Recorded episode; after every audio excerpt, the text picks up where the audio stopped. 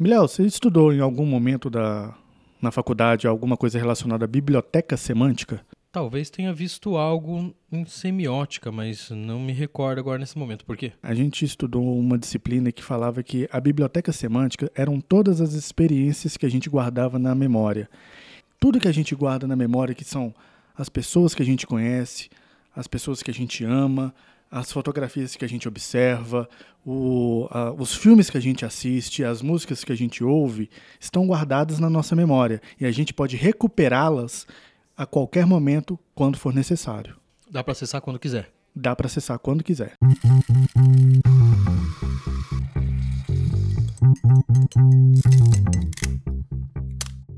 Olá pessoal, sejam bem-vindos. Eu sou o Henry Miléo e esse é o Arquivo RAW, o podcast onde o assunto é fotografia. E aqui dividindo os microfones comigo está o Hamilton Zambianchi, que vai dar um oi para vocês aí. E aí galera, tudo bem? E nesse episódio a gente vai falar em como que podemos aprender com os grandes mestres da fotografia. Seria muito bacana sentar, tomar um cafezinho e bater um papo com eles, mas boa parte deles já não está mais entre nós.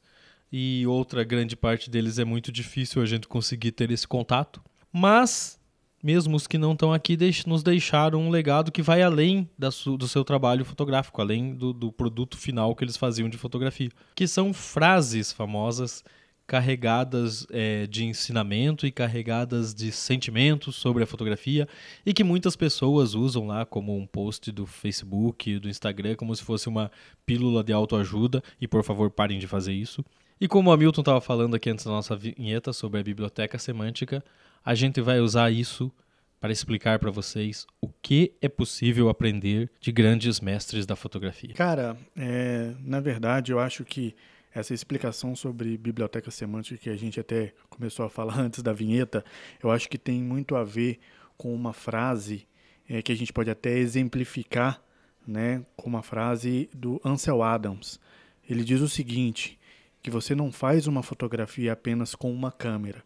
Você traz ao ato de fotografar todas as fotos que você viu, os livros que você leu, as músicas que você ouviu e as pessoas que você amou. O que, que essa frase quer dizer? Essa frase quer dizer que você precisa ter conteúdo a cada clique que você vai dar. O que, que acontece?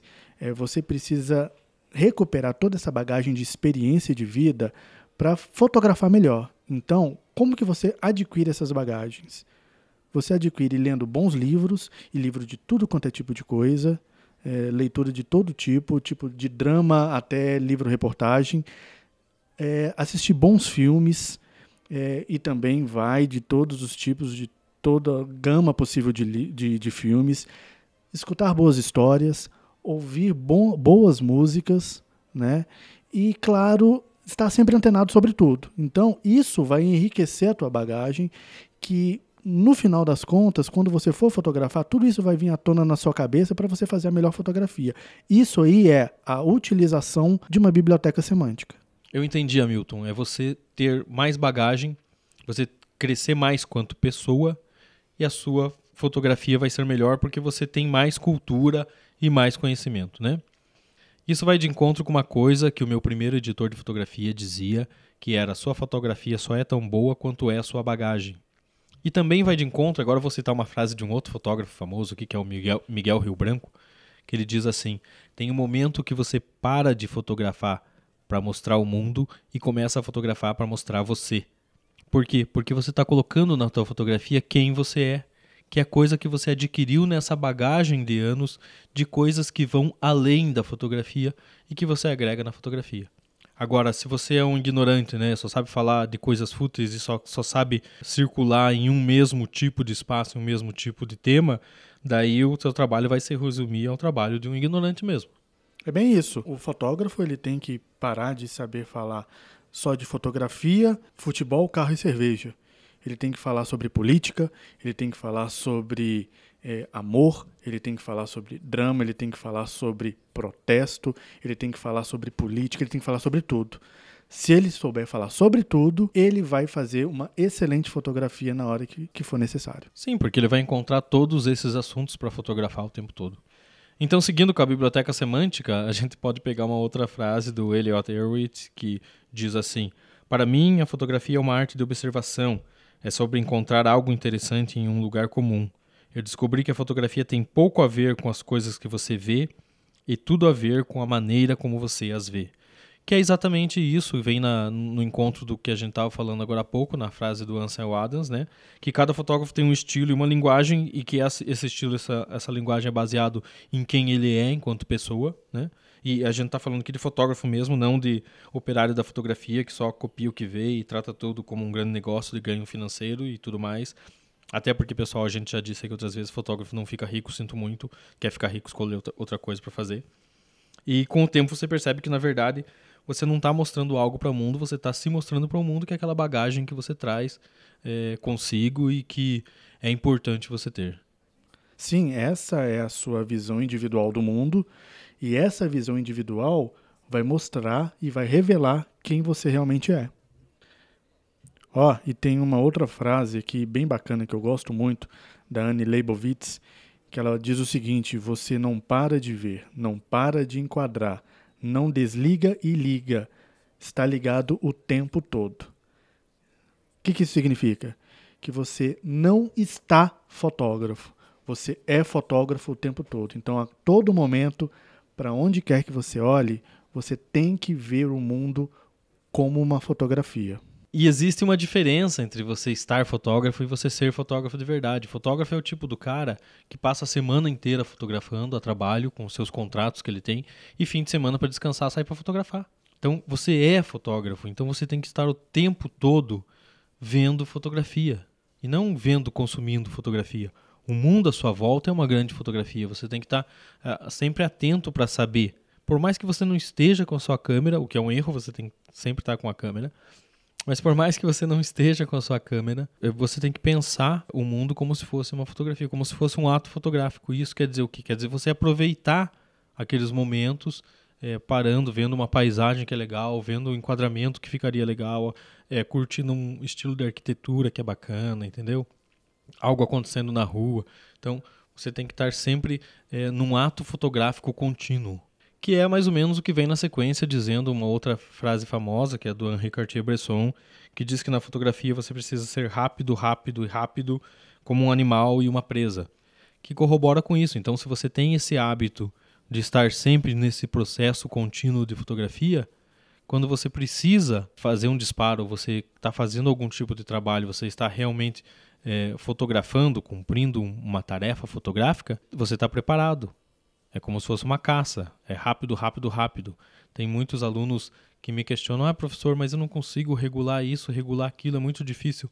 Cara, ninguém nasceu sabendo dirigir carro também, entendeu? No começo, com certeza, você pisava na embreagem, ficava com a perna trêmula para soltar devagarinho e pisando no, no, acelerador.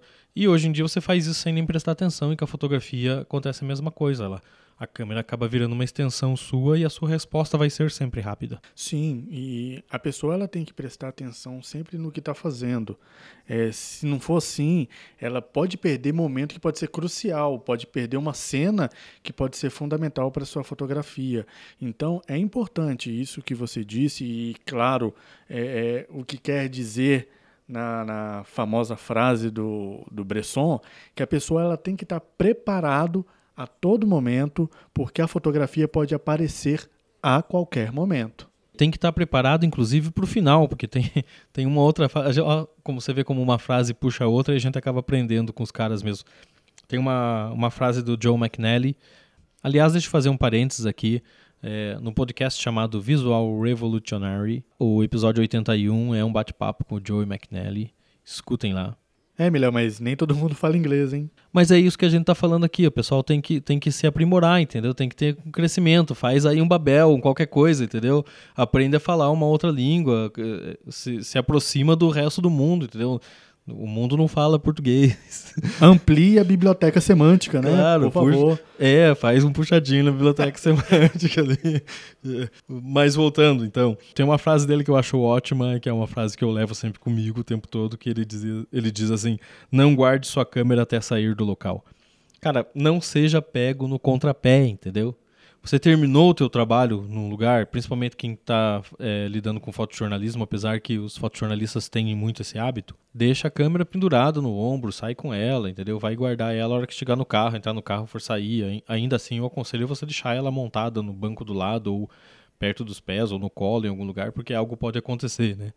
É, mas não guarde o seu equipamento enquanto você não sair do lugar que você está lá fotografando, porque é naquele momento que você pode perder aquela foto. Sim, Milhão, mas eu acho que tem uma certa diferença.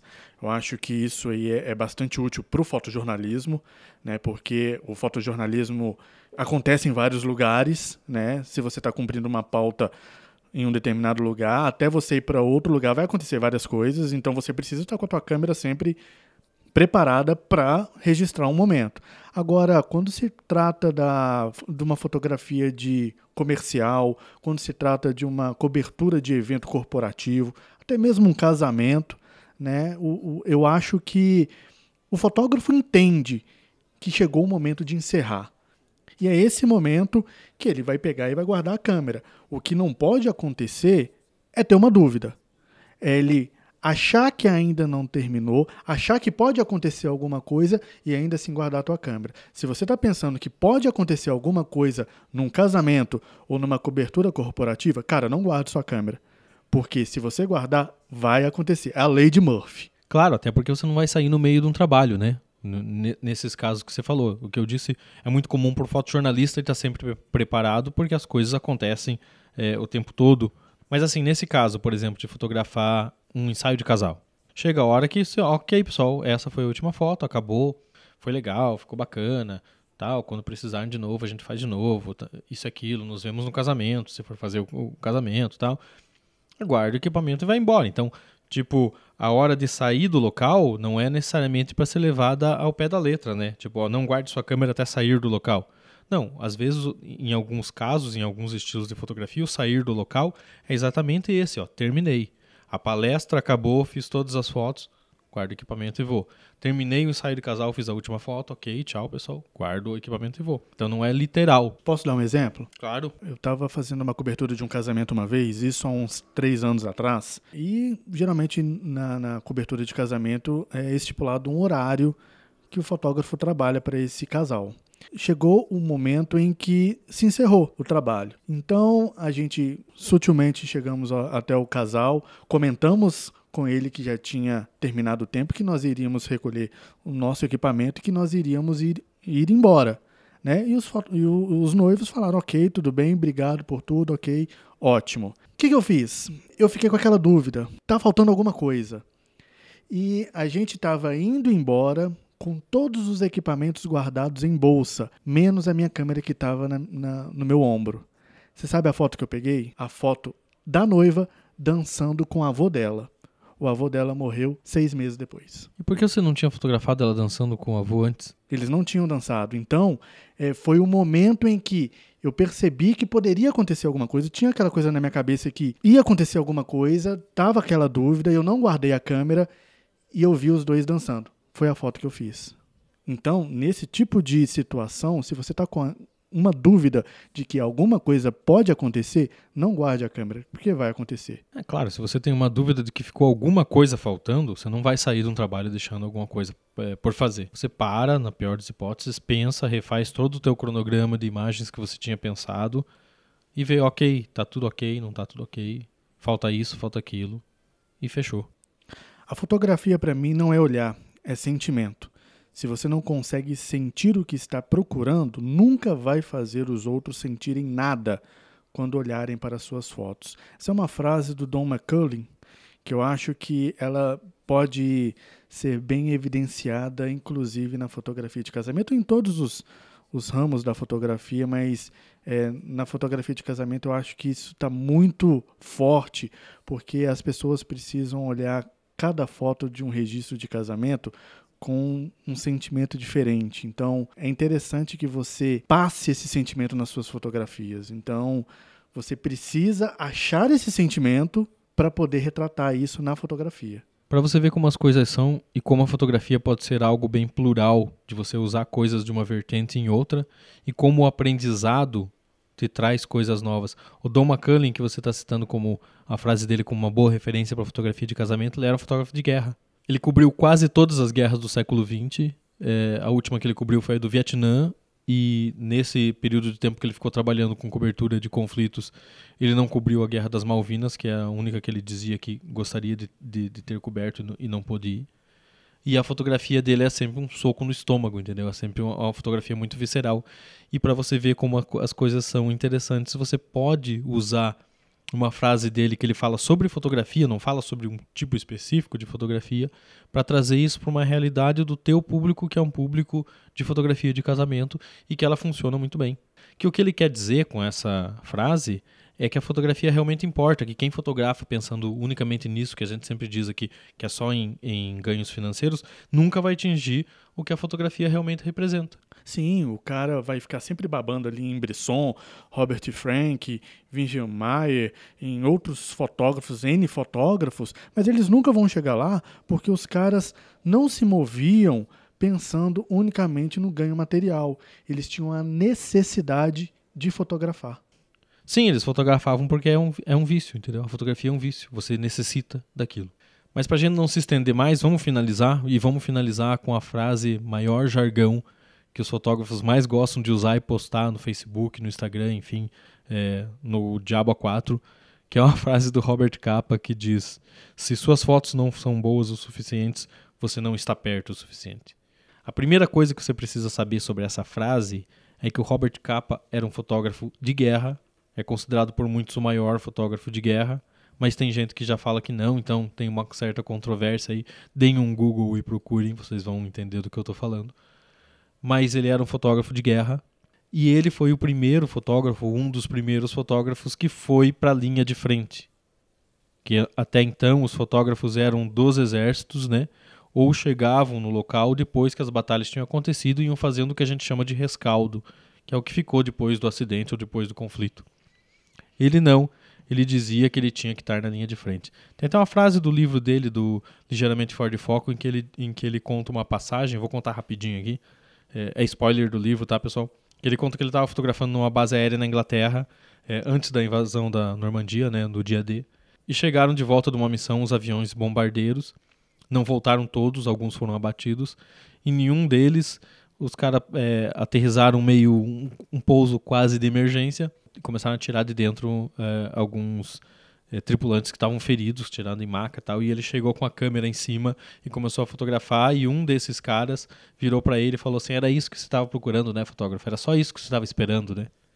E ele ficou brabo, ficou fudido da cara com aquilo, saiu e daí ele tomou uma decisão e ele pensou assim, não, cara, se eu vou no enterro, eu tenho que acompanhar o cortejo também. Então ele começou a viver com os soldados e como um soldado. Então ele ia para a linha de frente. Então essa é uma frase que ele falava muito especificamente da fotografia de conflito. Não quer dizer que, por exemplo, você fazendo, não sei, newborn, a sua foto vai ficar melhor se você chegar lá perto, entendeu? É, é, um, é uma questão muito mais dirigida para um estilo de fotografia.